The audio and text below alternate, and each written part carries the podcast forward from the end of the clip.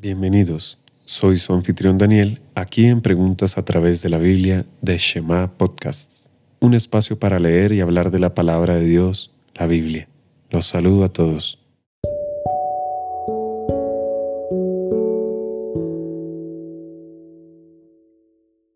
Hoy empezaremos con un estudio llamado Preguntas a través de la Biblia, de ahí el nombre de este podcast.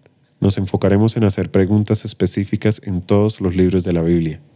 Cada día, de lunes a viernes, responderemos las preguntas dadas en la descripción del episodio anterior.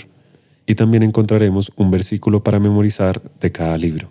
Una recomendación es leer varias veces el texto relacionado a las preguntas para poder responderlas de la mejor forma.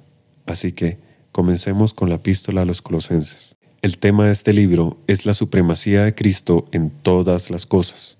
El autor es el apóstol Pablo y escribió esta carta desde la cárcel en Roma en el año 62 después de Cristo, con el propósito de mostrar claramente quién es Jesucristo y corregir los errores de la iglesia en Colosas.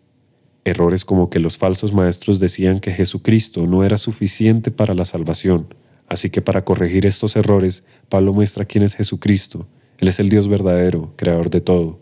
Muestra que Cristo es ahora sobre todas las cosas, que su obra en la cruz compró una perfecta salvación para todo creyente. Por eso, el creyente en Cristo ya tiene todo. No debe dar culto a otro, ni confiar en ritos o en obras personales para su salvación. No debe buscar más allá de Jesucristo para nada. Además, Pablo enseña que una buena conducta resulta cuando uno confía solamente en Cristo. El creyente vive la vida cristiana en unión con Cristo. La iglesia prospera cuando vive sujeta a Cristo, su cabeza. Así concluimos esta breve introducción a Colosenses, porque toda la plenitud de la deidad reside corporalmente en Él, y habéis sido hechos completos en Él, que es la cabeza sobre todo poder y autoridad. Colosenses capítulo 2, versículo 9 al 10.